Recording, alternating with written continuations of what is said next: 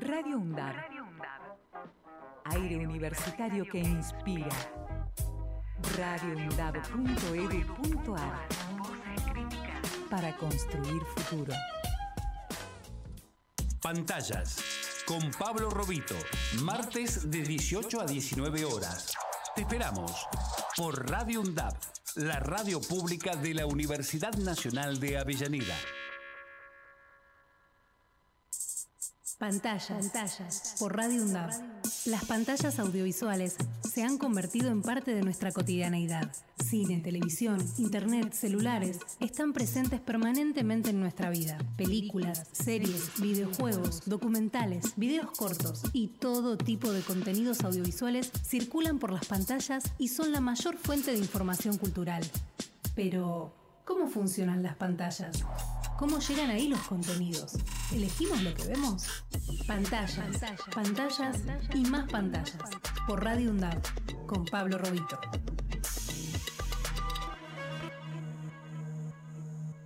Buenas tardes, como todos los martes les doy la bienvenida a todas y a todos a nuestro ciclo Pantallas.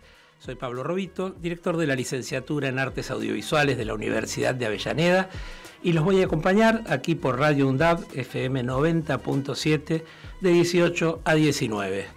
Pueden comunicarse con nosotros por WhatsApp a través de la línea para oyentes 11 56 69 7746. Hoy vamos a dar vuelta al programa vamos a comenzar con unas entrevistas y vamos a dejar para el último bloque nuestra columna sobre las pantallas, donde hablaremos de la llegada del cable y los videoclubes en los años 80. Vamos a recibir la visita de Anaí Berneri y Vanessa Ragones, directora y productora respectivamente del estreno de esta semana, Elena Sabe. Anaí es directora, guionista y productora de cine, tiene una importante obra cinematográfica que ha sido reconocida en el país y en el exterior, fue la directora de películas como Un año sin amor, Encarnación, Por tu culpa, Aire libre y Alanis, esa hermosa película protagonizada por Sofía Castiglione. También es docente de la Escuela Nacional de Experimentación y Realización Cinematográfica y de la Universidad Nacional de las Artes. Esta semana estrena su película más reciente, Elena Sabe. ¿Cómo estás, Anaí? Un gusto recibirte. Hola Pablo, qué lindo comunicarme con vos. Sí, también, un placer, realmente este, siempre hablar contigo y mucho más en una semana de estreno. Sí, sí, sí. Esta semana estrenamos Elena Sabe eh, en algunos cines, eh, luego la semana próxima en Netflix, así que bueno, muy contentos, venimos del Festival de Mar del Plata, donde tuvimos una muy amorosa recepción, la verdad, y contentos, muy, muy contentos. Sí, siempre estrenar, les contamos a, los oyentes, siempre que estrenar una película es una mezcla de sensaciones, ¿no? Como una montaña rusa de la alegría de llegar al final, la alegría de, de ofrecerla al público y al mismo tiempo toda esa adrenalina y, esa, y ese nerviosismo típico de cualquier estreno en la vida de lo que uno haga, ¿no? Sí, por supuesto. Y bueno, y que la película empiece a ser de la gente, que la gente opina de ella, tenga eh, se independice de uno, ¿no? Del proceso tan íntimo, tan tan chiquito, que involucra a tanta gente, ¿no? También, pero bueno, empezarla a ver desde otra perspectiva, que es la del público. Claro, bueno, pero a ver, eh, primero vamos por una parte. A mí me gusta preguntarle siempre a los directores y a las directoras de las películas, ¿por qué la gente tiene que ir a ver la película al cine? ¿Por qué va a elegir tu película y tiene que ir este fin de semana a ver Elena Sabe a las salas? Vendenos un poco la película. Bueno, Elena Sabe es la, es la adaptación de, la novela de Claudia Piñeiro. Eh, homónima de Claudia Piñeiro, que bueno estuvo finalista en el Booker Prize Award eh, el año pasado, que es una de, para mí una de las novelas más personales íntimas de Claudia, que habla de, la relación madre-hija, del momento donde las dependencias se invierten y las hijas pasamos a cuidar a las, a las, a las madres, eh, que ha sido filmada, la verdad, eh, y, trabajada para, para, para verla, para experimentarla en, un cine eh, con otros. Eh, y creo que es una experiencia muy conmovedora. Eso es lo que nos ha eh, pasado con el poco público, con, el poco mucho público, ¿no? Que han llenado las salas en el Festival de Mar del Plata. Eh, ver cómo la gente sale conmovida del cine. Eh, y bueno, nunca le ha hecho llorar, Pablo, así que para ah. mí es guau. Extraordinario. No, bueno, igual vos tenés un cine que, que, que, bueno, para los que no te conocen y para los que te conocen ya lo saben, eh, que es una experiencia muy especial, porque vos trabajás mucho eh, eh, lo corporal. En el cine trabajás mucho la presencia de los cuerpos, el movimiento de los cuerpos, y, eso siempre eh, genera una situación de, acercamiento e intimidad que es necesaria en las salas, que es muy difícil. No es que no se pueda ver, después las películas se pueden ver obviamente en plataforma y se pueden ver de otra manera, pero lo que sucede en la sala cuando uno está oscura, recogido con otra cantidad de gente que está pasando lo mismo, este, en estas películas tan provocadoras, voy a decir en un sentido, pero, pero, pero provocadoras bien, en el sentido de que proponen cosas distintas, ¿no? Este, eh, creo que eso, que eso siempre, no sé, tus películas en salas tienen un sabor especial. Mira, esta no es la excepción porque, bueno, trabajé con, con, la verdad que Vanessa Ragoni me, me acercó el proyecto y enseguida me sentí interpelada porque, bueno, era una obra que me daba la posibilidad de, trabajar otra vez con el cuerpo. Mercedes Morán eh, hace una mujer de, eh, de 65 que está enferma de, de, Parkinson, de un Parkinson rígido, que cada vez le cuesta más eh, sobrellevar su día a día, que depende ¿no? del cuerpo de su hija y utiliza esa dependencia esa manipulación de alguna forma a, su favor. Eh, y bueno, fue extraordinario trabajar con Mercedes Morán eh, todas las cuestiones físicas y hacerlo también desde la cámara, ¿no? Porque eh, es lo que vos decís, ¿no? Uno alejaba la cámara y ya el cuerpo no se sentía igual. Fue trabajar con, con, Mercedes muy generosamente desde esa danza, desde esa puesta en escena eh, que implicó filmar Elena Sabe. Sí, eh, Mercedes no solo es una actriz extraordinaria, no lo vamos a discutir nosotros, no lo vamos a descubrir, digo nosotros en este momento, pero además es una persona que, que que tiene la, la, libertad de trabajar con su, con su cuerpo. Digo, es muy común que, que, en el cine las actrices, a medida que, van creciendo, vayan como, como corriéndose de ciertos lugares. Y Mercedes no solo no se corre, sino que se tira de cabeza, ¿no? Sí, sí, aparte, bueno, es correrse desde, desde el lugar de la belleza estereotípica ¿no? de, la mujer de verse bella en, pantalla. Claro. ¿no? Acá había que jugar con el paso del tiempo, con la enfermedad, con la decrepitud. Eh, y, bueno, y, y Mercedes lo hizo muy, muy eh, generosamente, ¿no? Bueno, a ver, después vamos a hablar con Vanessa también, después de que te libere yo, porque sé que tenés tu estreno, vamos a hablar con Vanessa de la producción. Pero, a ver, Vanessa, productora, vos, eh, directora, eh, Mercedes, este, protagonista, Claudia Piñeiro, guionista, una película eh, con un universo femenino muy preponderante, ¿no? Muy, muy presente. Sí, Erika Rivas también. Sí, claro. en el elenco, con, un, con un personaje muy conmovedor. Es, es, un personaje que aparece muerto en a los 10 minutos de película. y, no aparece, no, aparece en, en, tiene muchas apariciones fantasmáticas, ¿no? Hay algo de la película que eh, ronda desde el thriller a lo fantástico.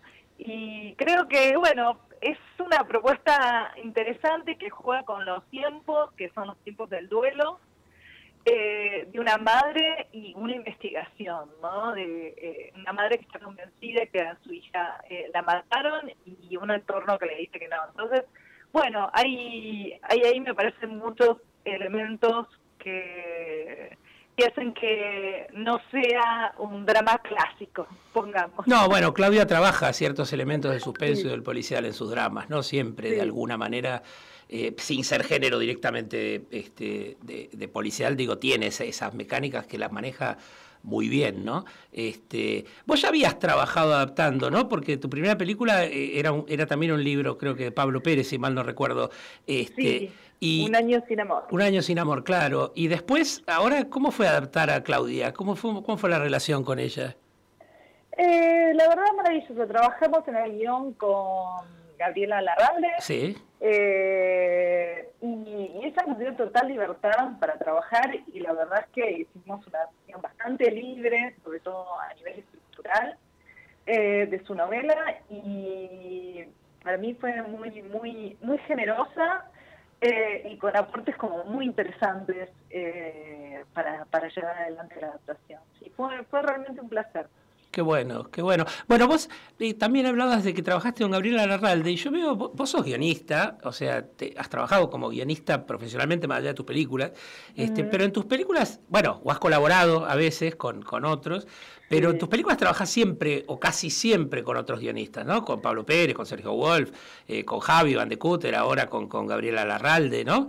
Este, ¿Es una elección o es una casualidad? ¿Es algo que sucede? No, es, es, es una... Es, es es una, es una lección, es tener de alguna manera eh, alguien con quien confrontar eh, las ideas que uno va llevando adelante. Eh, yo soy una directora que escribe. y es muy gracioso porque tanto en la UNA como en la NERC doy clases de guion, he dejado de dar clases de dirección. Eh, porque es la materia que me permite seguir siempre aprendiendo, siempre estudiando, siempre eh, creciendo con los alumnos. Eh, ¿Viste? Cuando uno pone el foco en ese lugar que tiene que crecer, bueno, eso, es lo que hago dando clases. Un desafío, o sea, tienes que estudiar para las clases todo el tiempo. Claro, claro que sí. Hay algo en la docencia de eso, uno siempre está aprendiendo, ¿no? Este, nunca, eh, eh, digo, quien se, quien se instala en el lugar del saber y solo eh, de alguna manera brinda conocimientos, se queda un poco en el tiempo, ¿no? Ya la docencia pasa por otro lugar. Sí, es así es. Y es un placer siempre dar clases. Qué bueno, que sí, bueno, yo estoy acá en la universidad, esta es una radio de la universidad, muchos de nuestros oyentes son estudiantes y, el, este, y el contacto con los estudiantes siempre eh, abre perspectivas diferentes, ¿no? Porque, porque además son generaciones distintas y vienen con, otros problemas, con otras con otras inquietudes, con, con otras este, eh, necesidades, digamos, y eso siempre confronta ¿no? Eh, el, el, hecho el hecho educativo y el hecho creativo y nos mantiene jóvenes. Bueno, una ilusión por lo menos, este. una ilusión de, juventud. De cabeza, Pablo, por lo menos. bueno, ¿y en qué estás ahora? Porque estás estrenando la película, pero algo tendrás por ahí. Eh, sí, está, bueno, tengo otro guion y otra y otra adaptación eh, que estoy llevando adelante con eh, con Pablo Deño como productor, eh, que es la adaptación de una, novela romántica erótica de Mariana Flores, eh, que se llama Leche Condensada, y que un poco trabaja el, el, guion y la adaptación, que trabaja un poco con la idea de cómo cambiaron las relaciones desde el 2005 hasta acá, eh, un cambio en el amor romántico, en las aplicaciones, en las redes sociales, eh, un mundo que un poco ya no existe, donde, bueno, eh, uno debía estar en los lugares para vivir la experiencia de haber visto una banda, la presentación de un libro, un evento, ¿no? y bueno, como las tecnologías de alguna forma han cambiado mucho eh, nuestra idea de tener todo todo el tiempo al alcance de nuestra mano. Sí, vos sabés que, bueno, este programa se llama Pantallas y nosotros hacemos diariamente una pequeña editorial sobre, sobre el recorrido de las pantallas, ¿no? Y hoy al final me va a tocar hablar de, los videoclubes y de, y, de, y de la aparición del cable y de la televisión digital en los años 80.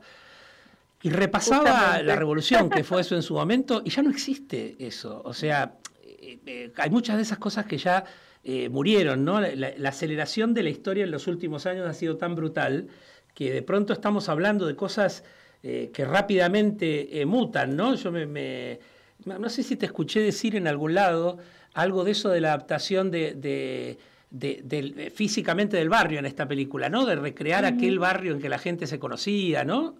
Sí, sí, claro, lo que sucedió fue que la novela de Claudia fue escrita hace 15 años en el conurbano y ella lo hizo también desde una mirada que ya no era desde el momento en que la estaba escribiendo, desde esa actualidad, sino anterior. Era casi un recuerdo de, de, su juventud en ese barrio, cuando ella vivía en ese barrio de la madre. Entonces, ahí eh, salimos a buscar ese conurbano donde ya no existe más.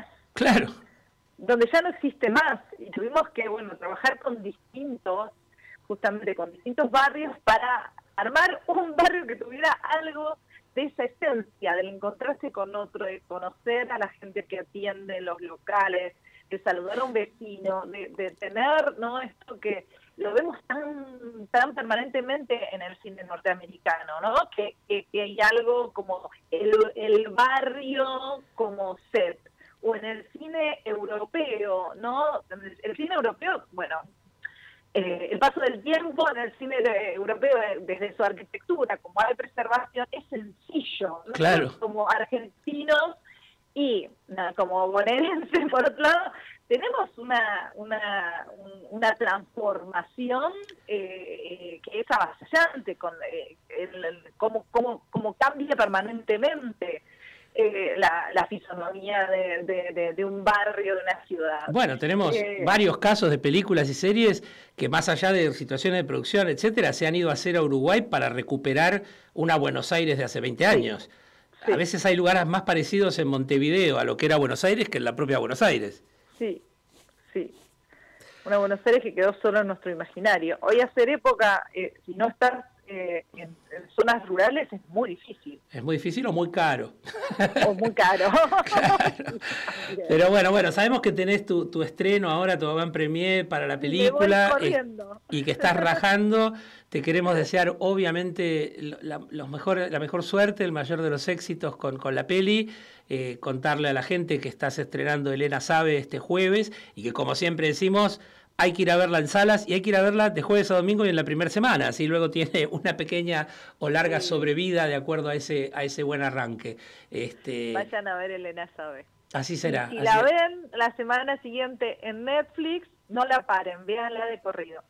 Claro, claro, apaguen la luz, no vayan al baño, ¿no? Véanla lo más parecido a una sala de cine. Un abrazo, Pablo. Un beso grande y muchas gracias, Anaí. Chao, chao. Bueno, ahora vamos al concurso del día de hoy. Hace pocos días se cumplió el tercer aniversario del fallecimiento del que fue uno de los directores más talentosos e influyentes del cine argentino por varias décadas. Comenzó su trabajo cinematográfico en la publicidad y en los años 60 creó el grupo Cine Liberación, convirtiéndose en un referente nacional e internacional del cine político. El tema que vamos a escuchar ahora es de una de las dos películas con que retornó al país luego de su exilio en Europa en los primeros años de la democracia. La pregunta es, ¿quién es el director de la película del tema musical que vamos a escuchar? Comuníquense al 11 5669 7746 y dejen su mensaje de WhatsApp con su nombre completo, número de DNI y el nombre del director de cine de las películas que van a escuchar en el día de hoy. La primera persona que adivine la respuesta se va a llevar el libro Desechos, el drama de la, de la basura de Verónica Ockbrick, que fue editado por Ediciones UNDAB.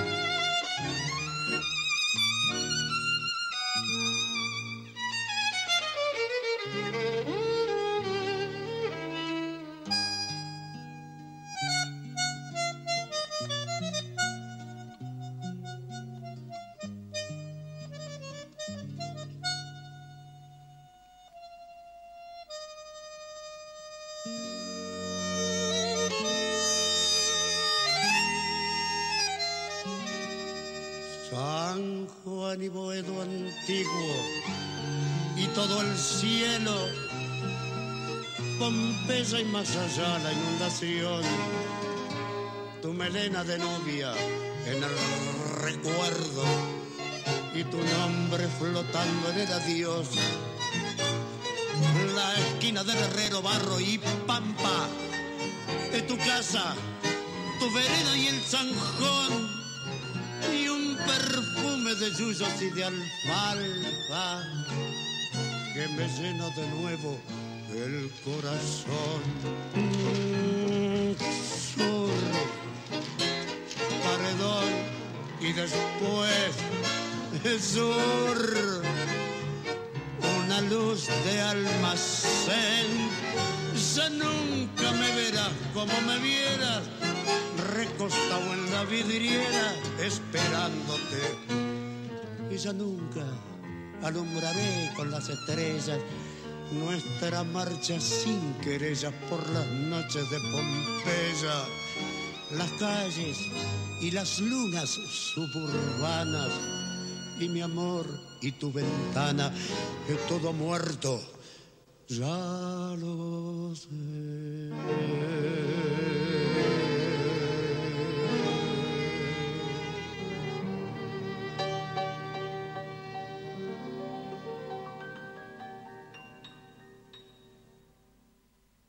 Pantallas, con Pablo Robito. Hasta las 19 por Radio UNDAD. Radio UNDAD, aire universitario.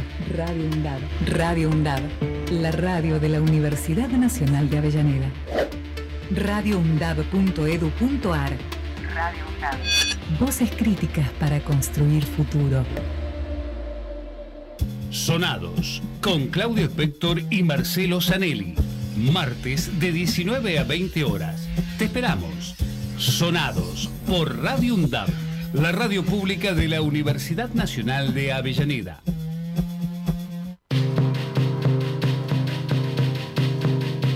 En países como Argentina, la democracia es sinónimo de derechos, de ejercicio, de defensa, desde el pueblo y en todo el territorio nacional. 40 años de democracia. Estado garante, Estado presente. Es un mensaje de la Red Interuniversitaria de Derechos Humanos. De pura cepa. El programa del Centro de Economía Política Argentina. Miércoles de 19 a 21 horas. De pura cepa. Conducen Martina López, Eduardo Sánchez y Facundo Budassi junto a un gran equipo de columnistas. De pura cepa. Por Radio UNDAP, la radio pública de la Universidad Nacional de Avellaneda. Este 19 de noviembre, seamos cada vez más los que votamos por la democracia. Conoce más en argentina.gov.ar barra elecciones. Elecciones 2023. Argentina Presidencia. Radio UNDAP. Emisora universitaria. Multiplicando voces. Escuchadas. Radio UNDAP. radioundap.edu.ar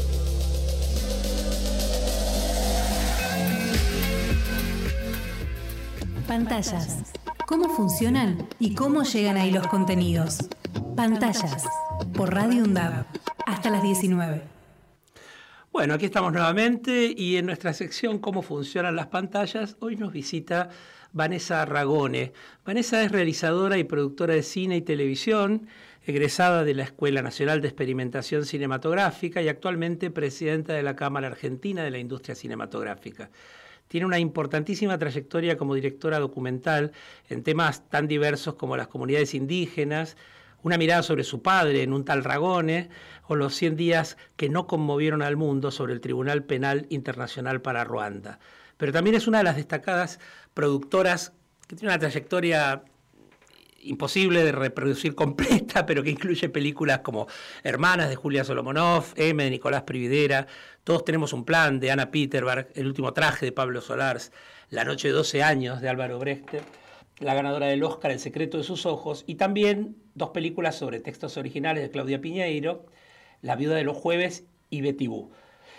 En la actualidad también es docente en la ENER, la FUC y en la licenciatura de Artes Audiovisuales de nuestra querida Universidad de Avellaneda. Y esta semana estrena como productora Elena Sabe. ¿Cómo estás, Vanessa? Hola Pablo, buenas tardes, muchas gracias por la presentación. Bueno, la tuve que comprimir mucho. cada vez tenés hechas más cosas, Vanessa. Y cada vez estoy más vieja. no, no, sos muy prolífica este, y además de, cosas que siempre nos, nos sorprendes y nos dan mucha, mucha eh, gratitud recibirlas. Así que bueno, es un gusto tenerte y te agradezco el esfuerzo en medio de semana de estreno, como le dije a Anaí, que sé que son complejas. Por favor, siempre es un gusto. Bueno, che, contanos un poco, este, bueno, eh, Anaí nos dijo por qué había que ir a ver la película, este, pero vos como productora, ¿qué vamos a encontrar yendo a ver Elena Sabe? Eh, una película, mm, bueno, basada en, un, en una de las novelas, quizás novela corta más eh, apreciadas de Claudia Piñero, es una novela que se escribió hace muchos años, antes de Las Viudas de los Jueves, aunque se publicó un poquito después, y que tiempo después, como a veces pasa con la obra de Claudia, vuelve a repercutir en la sociedad de manera muy intensa. Y en este momento en particular también, ¿no? Toca una variedad de temas que quizás ahí los, los puso, los comentó, ¿no? Eh, las maternidades, eh, las decisiones sobre el cuerpo propio y sobre los cuerpos ajenos, eh, hay una variedad de, temáticas ahí complejas que la película aborda. y lo que van a ver es una película de gran calidad, eh, espectacularmente filmada por Anaí, que no le, no le escapa al bulto a, trabajar sobre los cuerpos, a trabajar sobre la enfermedad. Elena es una mujer con Parkinson. Eh, y luego, bueno, dos eh, grandes actuaciones, ¿no? La de Mercedes Morán en, el rol de Elena y la de Erika Rivas en el rol de su hija Rita, además de un elenco muy muy interesante y, buenísimo a su, a su alrededor. Pero bueno, es una película potente, eh, con temas que no se suelen tratar mucho o no con esa mirada tan eh, aguda y en algún sentido cruda que tienen ahí, que a mí me, gustó mucho cuando pensé un poco con quién podía encarar este proyecto. Sí, a ver, eso es importante porque de alguna manera este es un proyecto que nace eh, desde la producción. Decían ahí, me convocaron para, me convocó Vanessa para dirigir esta película. O sea, ¿cómo, nace la idea? O sea, ¿cómo, ¿cómo aparece el proyecto? Yo siempre estoy viendo las novelas de Claudia porque a mí me, interesa su obra ya se nota. Eh, porque Claudia tiene algo que, bueno, ahora hay muchas más escritoras mujeres en la Argentina que lo, que lo tienen, pero cuando empezamos a adaptar novelas de Claudia, quizás era de las pocas escritoras mujeres argentinas que se leían, ¿no? Claro. ya de Mariana Walsh. Eh, en Claudia hay una, una escritura que, que, conecta con la gente y que conecta con lo popular, aún cuando toca temas muy complejos eh, y nada nada fáciles de abordar. En este caso, digamos que quizás es una novela menos eh, complaciente, menos grata, porque la historia es una historia muy muy tremenda, ¿no? Claro, sí, madre dura. Con Parkinson que va a buscar entender quién mató a su hija, ¿no? Por lo menos ese es el argumento general de la historia. Eh, y hace un año, un año, prácticamente un poquito más, eh, la novela se reeditó en inglés y fue nominada a un montón de premios en diversas partes del mundo y empezó a tener como unas reviews impresionantes en todos lados. Yo volví a acercarme a la novela porque dije, en su momento cuando la leí en 2000 y pico, 2004, 2005, dije, uff, que no, la difícil, No, la, no llegaba a visualizar o me parecía muy difícil de adaptar por muchas cuestiones. Es un monólogo interno, tiene muchas cosas que que no sea que, no se te haga tan claro cómo llevarla al cine. Y cuando la volví a leer y volvimos a pensar un poco en, en, la idea de adaptarla, y Claudia siempre con, como con una muy buena relación conmigo, siempre pensándome para que produzca sus adaptaciones de sus obras. Eh, yo pensé en Anaí, pensé que Anaí era la, la persona que podía traducir a un lenguaje cinematográfico todo lo que le pasa a Elena, ¿no? Yo digo en broma que, que la, la, película es el multiverso de Elena, en el sentido de que todo lo que estamos viendo un poco es lo que pasa en esa cabeza de esa mujer que tiene esa enfermedad, pero que a la vez tiene que procesar un duelo que no quiere procesar, que a la vez tiene que descubrir muchas cosas sobre su hija y sobre sí misma. Y me pareció que, que Anaí se subía al proyecto, se, interesaba, la hacía. No sé si lo hubiera hecho con cualquier director o directora. No, claro, claro. Era como sentí que ahí había algo interesante en, en la posibilidad de que fueran ahí una directora con esas características, pero también fuera Mercedes Morán, una, una actriz con un volumen popular muy grande, además de un volumen de actuación increíble.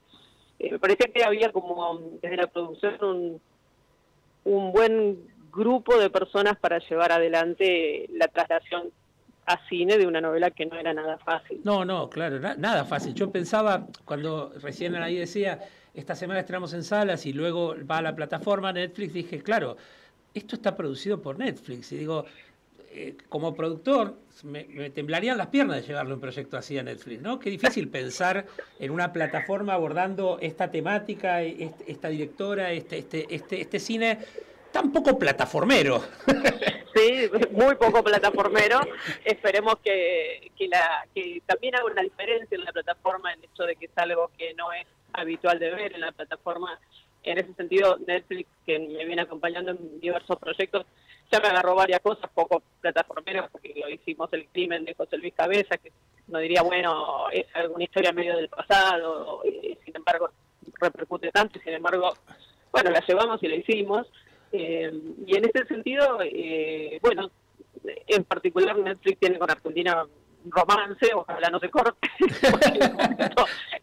por lo menos nos permite producir eh, o nos financia en algún sentido la posibilidad de producir y, y hacer películas de un nivel importante. Claro. Es, una película donde rodamos durante siete semanas eh, por toda la provincia de Buenos Aires, este, con actrices muy importante, digamos, una película que quizás en otro esquema de producción no hubiera sido posible. Claro. Eh, y creo que a la plataforma le interesa eh, tener este tipo de contenidos, tener, digo, y se prestigia también con, obras de este, de este, de este porte, eh, quizás no tan telefilms que también produce, sino, bueno, cine que se ve en la plataforma y un poco un poquito en sala. Sí, no, no, a ver, yo me refería eh, eh, de, alguna manera que fue un comentario este, a favor de decir poco plataformera, en el sentido de que no es el tipo de producto eh, al que nos tienen acostumbrados, a docenado, que siempre igual, que no nos va a sorprender, que ya casi no nos importa mirar, digamos, ¿no? Entonces, evidentemente este es un producto distinto y es un producto que seguro puede prestigiar y movilizar a un público dentro de Netflix, ojalá que así sea, ¿no? Este, pero, pero bueno, el trabajo con las plataformas, a ver, contar un poco vos, ¿no? Pero el trabajo con las plataformas no es un trabajo eh, habitual. No, eh, bueno, eh, es distinto en, muchos aspectos. En principio, las, hay que las decisiones son compartidas. Bueno, vos y yo, Pablo, sabemos que nosotros hemos coproducido mucho, si bien a veces son coproducciones, a veces son otros formatos, pero sabemos lo que es trabajar con otro, en el sentido de que tenés que negociar puntos de vista o, situaciones o el casting, digamos. Eh, yo me lo veo parecido a la coproducción como, trabajo. Eh, en, el, en este punto, al menos mi experiencia hasta ahora con estas plataformas con las que he trabajado, ha sido más de, socios, digamos, de partners en una idea y en un proyecto. Claro. Eh, no, no me han bajado línea de nada, no me han dicho esto sí, esto, de hecho ya, ya ves, estamos haciendo una película poco plataformera. Eh, eh, pero también, digo, qué sé yo, miramos los cortes y, las conversaciones son conversaciones alrededor de, bueno, de cómo darle la, mejor impronta, pero son las mismas conversaciones que yo he tenido con otros coproductores con los que he hecho otras cosas. En ese sentido, yo de momento me siento cómoda trabajando eh, con Netflix, con este equipo, se ha dado una, un vínculo lindo y saludable eh, y sí, y además ya tenés un ejercicio, has hecho varias cosas con ellos. Eh, hemos hecho ya tres, tres proyectos y estamos desarrollando tres proyectos más. Eh, y la verdad que hay mucho respeto también de, parte suya acerca de lo que nosotros decíamos. Digo, siempre al fin la última palabra la tiene el productor. Digo, ellos se entienden a sí mismos como ni siquiera es que, viste que no dice la producción de Netflix, es Netflix presente, es como como antiguamente Warner o Fox, o digamos, ellos también se entienden como una cadena de distribución, exhibición, que, puede financiar totalmente o en parte un proyecto, y dependiendo de cuán metidos están, cuánto injerencia tienen. Pero, pero siempre yo lo vivo como algo muy respetuoso porque también eh, entienden que uno está en la región, que tiene su experiencia, sus años de producir, entonces... Sí, sí, te dan la derecha en cuanto a que vos conocés también algo que yo Claro, y para qué llamar a una persona con un montón de experiencia si no vas a escuchar nada de lo que, va a decir, digamos. bueno, pero a veces ese sentido común no se aplica. No, no, pasan, pasan, las cosas pasan, pero bueno, en este caso no nos ha pasado. Eh, no, no creo que nadie se haya sentido compelida a hacer nada que no quisiera. Eh, y siempre han sido devoluciones muy inteligentes todas las que hemos recibido. Las devoluciones del guion, hasta, ya te digo, las de los cortes. Esto, esos fueron los únicos momentos en que la plataforma tomó algún tipo de, de intervención, en el sentido de, bueno, dar los cortes, dar una opinión y siempre fueron cosas que yo creo que ayudaron a la película. Este, Qué bueno. Qué bueno, porque en definitiva siempre este es un proceso colaborativo. Vos decías, en la coproducción se pone más en evidencia porque hay dos cabezas, en este caso pasa algo parecido, pero aún cuando no, cuando producís solo y tenés socios en la producción, aunque no sean coproductores netamente, también tenés una ida y vuelta eh, sobre el proceso y este, lo puede cambiar un poco es el peso de la palabra de uno frente a otro, pero, pero en definitiva eh, siempre tener devoluciones en las etapas del proceso es enriquecedor.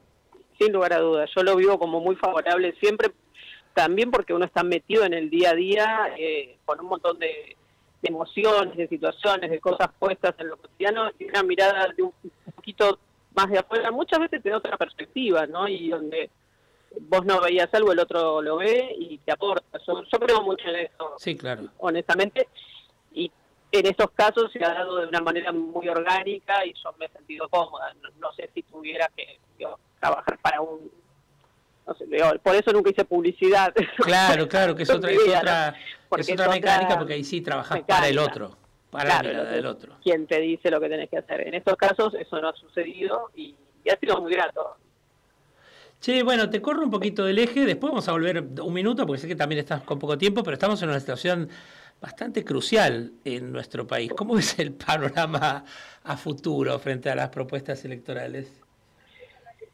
Y bueno, digamos, eh, si el presidente de los argentinos es Milei, veo un panorama oscurísimo en todos los aspectos, no, veo nada bueno en esa alternativa. Eh, yo en lo personal ya me he pronunciado en todas las redes sociales. En todos los lugares que se puede, en todos los colectivos posibles. En todos los colectivos posibles, por supuesto a favor de masa. Eh, no, pero por convicción, digo, yo soy peronista, todo el mundo lo, sabe también, eh, y creo que es una alternativa real, posible. Lo de Miren me parece eh, como extraterrestre, digamos. Me, me pregunto cómo este país, con una cultura democrática tan importante y con tanta intelectualidad y qué sé yo, digo, con tanto trabajo hecho en tantas cosas, dejó crecer hasta este grupo. No sé, cómo, cómo este fenómeno eh, nos tiene ahora en vilo en los próximos días y, y existe la posibilidad de que pueda convertirse en presidente eh, una fórmula negacionista, antiderechos y con una propuesta económica explosiva para la Argentina. ¿no? Yo no lo puedo me parece que tenemos que pensar un montón qué pasó ahí. Es que tenemos que pensar un montón, aunque después del sábado, después del domingo deje de ser una perspectiva. Esperemos que la libertad, como decimos, no avance y que podamos tener un proyecto de país más razonable. Pero aún así, digamos, o sea, en una buena perspectiva de que esto, de que esto tenga una buena resolución, el lunes hay que pensar esto que decís, porque es la esencia del problema, cómo llegamos hasta acá, ¿no? Bueno, yo hace un, como docente de la ENERC, yo doy documental, y, ya eh, hace dos años, visto que una veces no, no termina de entender eh, como sus, las llamadas de atención, pero hace dos años uno, un grupo de alumnos tenía que exponer sobre los rubios de Albertina Carri y M. de Nicolás Prividera. Entonces, para exponer, lo primero que hicieron fue eh, copiar de Wikipedia dictadura militar, proceso militar argentino. Es decir, alumnos de veintipico de años, ¿no? Sí, sí. Es, ese grupo de alumnos, dos años atrás, no eh, explicaba la dictadura como si fuera algo que había pasado en la época de los tiranosaurios rex, era algo lejísimo. Sí, claro. Ahí me acuerdo que yo dije, acá, acá hay algo que está mal, y tuvimos una profunda discusión con, todo el grupo, y, pensamos, acá, ¿qué, está pasando? Y bueno, y hoy me, me vuelve eso todo el tiempo a la cabeza, como eh, se nos creímos que estaba todo muy claro y no estaba todo tan claro. Creo que se han naturalizado una cantidad de cosas como, como dadas. Eh, nosotros sabemos que son todas construcciones políticas y culturales, no hay nada dado por la naturaleza. Este, y creo que, que, frente a todo eso dado, eh, hay, hay, una generación que probablemente no, no se cuestiona qué, qué es lo que qué, cuesta eso y cómo estos modelos de país generan que haya cosas que no vayan a estar más y otras que, sean profundamente distintas, ¿no? Este, y eso es, entiendo que sí, que es algo sobre lo que coincido, tenemos que reflexionar, ¿no? Este, eh, eh, nosotros tenemos este espacio de las escuelas que, y de la universidad en mi caso, donde tenés relación con, con los jóvenes, ¿no? Este, y siento que en algún lugar este, probablemente hemos dejado de decir cosas o, de asumir espacios que, les dimos a otros, ¿no? Como si fueran de otros. Y, este, y, vamos a tener que hacer una revisión sobre eso. Pero bueno, eh, esperemos que, el resultado sea bueno. No quiero terminar eh, con un bajón eh, la nota con vos. así que, no, para nada. Este, nada, este, bueno, obviamente volver a, felicitarte por un estreno en, en, estos tiempos en que está todo tan difícil acompañarlas y invitar a la gente a que las acompañe a ver Elena Sabe en las salas. Este, digo, la película de Mercedes Morán, para que se acuerden, ¿no? Porque digo, este, esto es lo que la gente va a visualizar este, más fácilmente. La de Mercedes Morán y Claudia Piñeiro. Y Claudia Piñeiro, ahí está, ponemos de ahí después este, eh, que, la busquen, pero... Sí, se estrena el jueves en varias salas de, la ciudad y alrededores, y bueno, sería lindo que nos acompañen y ya después en un par de semanas estará en Netflix. Estará en plataforma Netflix, bárbaro. Bueno, querida, un beso muy grande y muchas gracias por, por estar hoy acá. Gracias por el llamado, Pablo. Un abrazo y saludos para todos. Bueno, despedimos a Vanessa y entonces volvemos al concurso del día de hoy. Ya dijimos que se trata de un director emblemático del cine argentino y en el primer bloque escuchamos una canción de una de las dos películas con que regresó al público argentino en los primeros años de la democracia. Vamos a agregar a la información que no solo brilló en el cine, sino que fue un destacado político protagonista de los últimos 30 años de la política nacional hasta que falleció en el año 2020. Ahora vamos a escuchar la música de la otra película con la que regresó y les preguntamos quién es el director de estas de las películas en las que están estos temas y que se comuniquen con nosotros al 11 5669 7746 y dejen su mensaje de WhatsApp con su nombre completo y número de DNI y el nombre del director de cine. Eh, la primera persona que adivine se llevará el libro Desechos, el drama de la basura, de Verónica Ockvirk, editado por Ediciones UNDAB.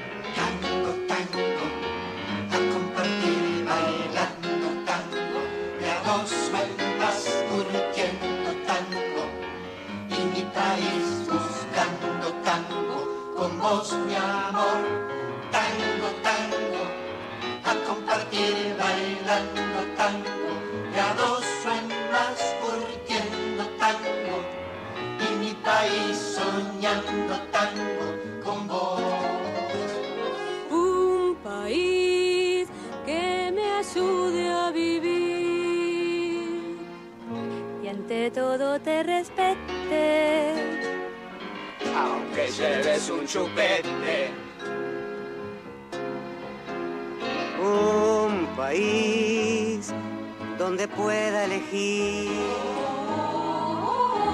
Que valga tu opinión. Y que valga tu opinión. Aunque seas un ratón. Aunque seas un ratón. Un país donde pueda ser yo cucaracha y bajarte la bombacha.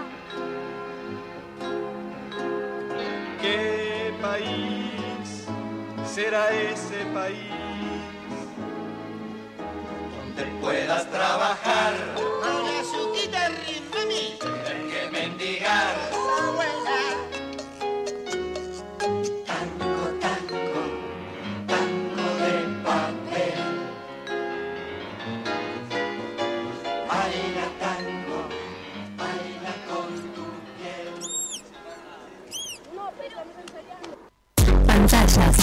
Pantallas. ¿Elegimos lo que vemos? Pantallas. Pantallas. Por Radio UNDAB. Con Pablo Robito. Radio UNDAB. Multiplicando voces. radioundab.edu.ar Docentes, no docentes y estudiantes tienen que decir, tienen que decir. Radio UNDAB no Tango Tan, un programa dedicado al tango y al carnaval. Un programa de, de, música de por acá, música de nuestra pertenencia, el tango, el carnaval, el Río de la Plata, la cuenca del Plata. No Tango Tan. Todos los miércoles de 13 a 14 horas le pone a rabal a tu mediodía por Radio UNDAB. Década. Empezamos a hablar antes que la UNDAB, pero nos pusimos nombre y apellido el 7 de mayo de 2012. Década. Sonar en unidad, compartir la palabra, mediar colectivamente. La década de Radio UNDAB es de cada una de nosotras. Es de cada uno de nosotros. La década de Radio UNDAB es de cada uno de nosotros. La década de Radio UNDAB es de cada uno de nosotros. Los miércoles, desde las 15, de boca en boca, está en la radio pública de la UNDAB. Vamos a tratar de darle pelea a todos los vientos, sobre todo a los que vienen de la derecha. Con la conducción de Néstor Mancini y todo el equipo. Los miércoles, desde las 15, de boca en boca, por Radio UNDAB. En menos de cuatro años en la provincia de Buenos Aires logramos construir un centro de salud cada nueve días, 10 cuadras asfaltadas por día y sumar tres patrulleros nuevos por día. Desde el primer día transformando la provincia. Gobierno de la provincia de Buenos Aires. Sonados con Claudio Spector y Marcelo Zanelli. Martes de 19 a 20 horas. Te esperamos. Sonados por Radio UNDAB la radio pública de la Universidad Nacional de Avellaneda. Radio UNDAB. Docentes, no docentes y estudiantes tienen que decir, tienen que decir. radioundab.edu.ar Voces universitarias. Escuchadas. Pantallas con Pablo Robito. Hasta las 19 por Radio UNDAB. Bueno, aquí estamos, dejamos ya las entrevistas del día de hoy y vamos a, volver un poco sobre el tema de las pantallas y de su recorrido por el siglo pasado. Hace un par de semanas llegamos hasta los años 60 y 80 con una hegemonía compartida entre el cine y la televisión. Y que a fines de la década de los 80, comienzos de los 90, decíamos se iban a producir cambios en el universo de las pantallas. Este, en definitiva, en casi 80 años solo el cine y la televisión acapararon las pantallas audiovisuales, pero mientras esas pantallas dominaban grandes circuitos, se fueron desarrollando avances te tecnológicos que permitían que luego aparecieran y se consolidaran nuevas pantallas en el universo audiovisual. En los 80, fines de los 70, comienzo de los 80, empieza a aparecer los videoclubes y la televisión por cable. Los videoclubes aparecen junto con el desarrollo de los nuevos aparatos domésticos que permitían reproducir y, bueno, más tarde también grabar contenidos audiovisuales. Hacia los primeros años de la década del 70 se inventa el sistema de grabación a cassette, un sistema doméstico de grabación y reproducción analógica de audio y video en una cinta magnética. Al principio hubo dos grandes firmas que compitieron por este mercado, el VHS, que lo desarrolló la empresa JBC, y el Betamax que lo desarrolló la empresa Sony. Eh, ya hacia fines de, de, los 70, VHS ganó la pelea y se mantuvo durante dos décadas hegemonizando la circulación y exhibición de videos de forma doméstica. Hoy parece algo lejano y ciertamente anacrónico, pero lo cierto es que la posibilidad de contar con una videocasetera en casa y poder ver una película en el momento en que uno lo eligiera y sin depender de operadores externos fue una revolución en el mercado audiovisual. Pronto se estandarizaron millones de locales en el mundo que alquilaban películas para que las viéramos en casa. Esos locales, los videoclubes, pasaron a ser parte de la fisonomía barrial y a ser lugares de encuentro con la fascinación de las imágenes. Hoy hasta gracioso recordar que reservábamos los títulos para ir a retirarlos el día que los íbamos a ir a ver y asegurarnos de que nuestra copia estuviera y no se lo hubiera llevado otro. Los llevábamos a casa como un tesoro y los veíamos en, tranquilidad, solo o acompañados o incluso en, grupos, ¿no? Eh, también nos preocupábamos por rebobinar la película y devolverla en cero para que la pudiera ver otro, porque si la devolvíamos sin rebobinar, el videoclub nos cobraba una multa sobre el precio de alquiler. Y no solo eso, cuando no éramos habitués del local y no nos conocían, incluso dejábamos el documento en garantía de devolución de la película. Yo he dejado el DNI en los videoclubes. parece delirante hoy, ¿no? Eh, bueno, todos ritos que luego se perdieron con el avance tecnológico, pero que fueron centrales durante dos décadas. A poco de establecerse los videoclubes, apareció también la televisión por cable. En realidad la televisión por cable venía desarrollándose desde la década del 40 pero se había iniciado como una opción a geografías, a lugares en los que por diversos motivos no había buena recepción de la televisión de aire. El sistema tomaba la señal de aire con una buena recepción a partir de un sistema de antenas y con amplificadores y señales la distribuían a través de cable a los vecinos que así contaban con una buena recepción de señal. Lo cierto es que el sistema de aire, por ser muchísimo más económico, prevaleció durante muchos años, dejándole al cable un lugar marginal. ¿no? En Argentina ya contamos con señales de cable en la década del 60. Había circuitos cerrados de cable en Villa María, en Córdoba, en Río Cuarto, también en Córdoba, o en Junín, provincia de Buenos Aires. Se trataba de sistemas vinculados en general a otros negocios y, encapsulados en comunidades específicas. ¿no? Pero en la década del 80 comienza el desarrollo en las grandes áreas urbanas como Buenos Aires. Los primeros cableoperadores se situaron en la zona norte, en la localidad de La Lucila, de allí iban a salir los dos grandes jugadores del cable local de toda la primera época del cable, Cablevisión y Videocable Comunicación, BCC.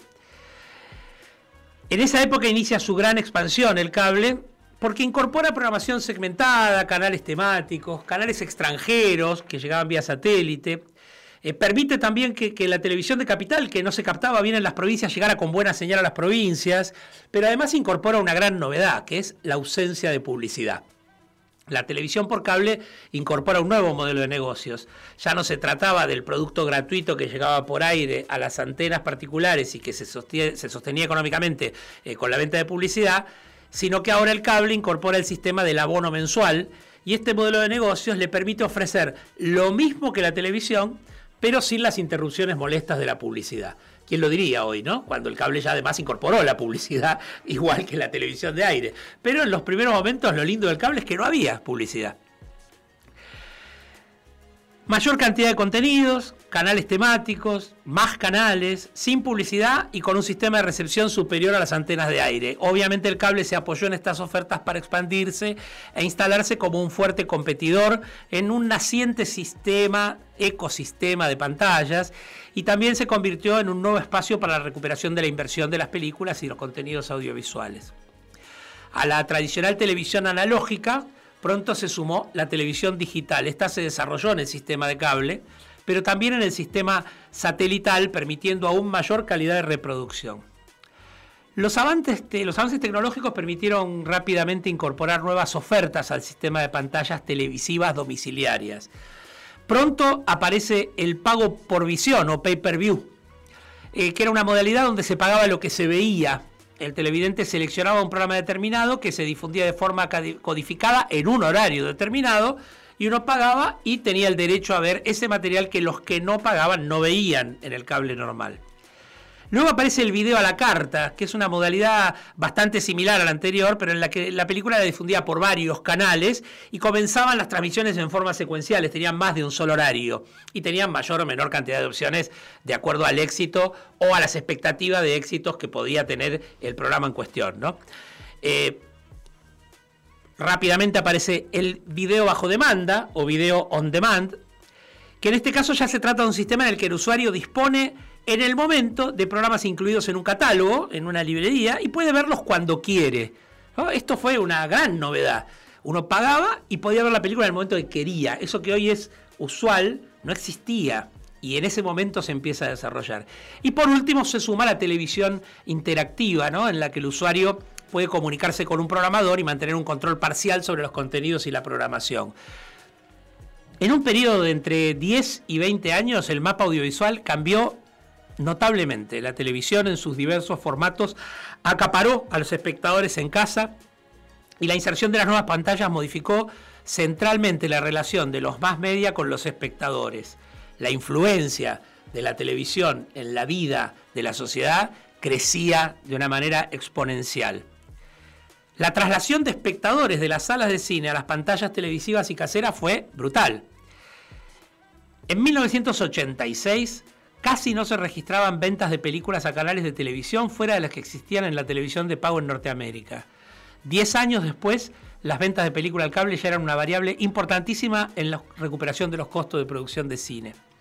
Algo similar ocurría con el video home rental, ¿no? con, con los videoclubes. En 1980, la venta de películas para el sistema casero de visualización representó el 2% del volumen general de ventas de las industrias audiovisuales. En 1986, solo seis años después, los ingresos de distribución de video alcanzaron los 2.500 millones de dólares, superando por primera vez a los ingresos por taquilla en el mundo. Se veían más películas por videoclubes que en salas de cine. El negocio cambió obviamente de manera brutal.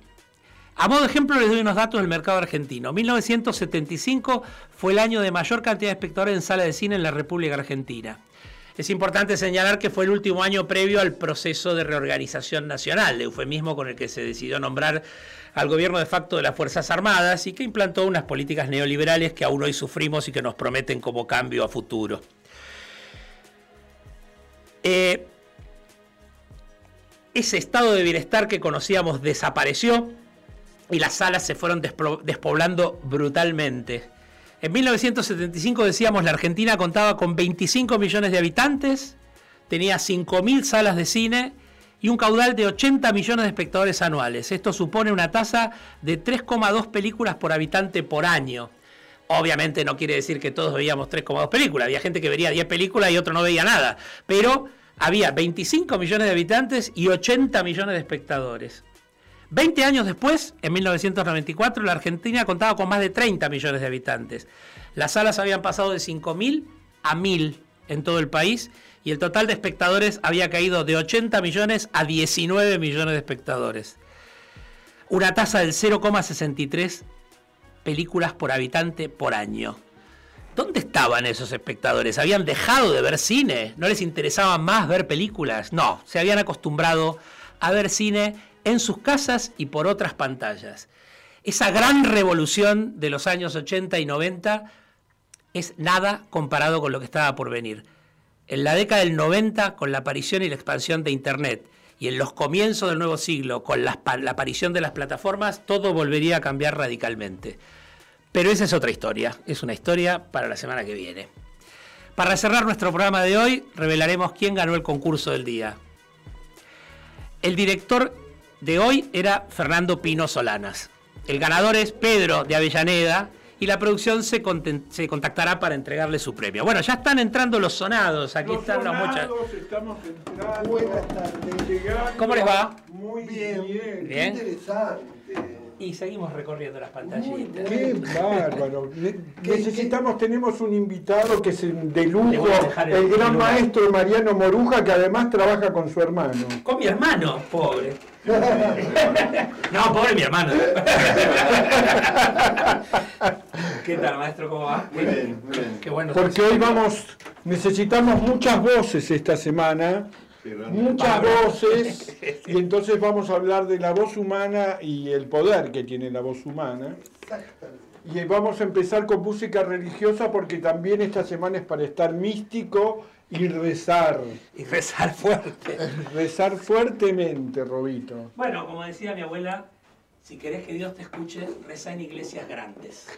Muy bien. Así que rezaremos en las iglesias más grandes que podamos esta semana Me parece muy bien. para tener un buen fin de semana y un feriado para disfrutar de la tensión de todos estos meses y no para cortarnos la vena con una ballenita. O sea, este es... Y lograrlo. Y lograrlo. Agarrás una ballenita y te cortás. En fin. ¿Qué, qué cambios están en los números? Un aire nuevo circula.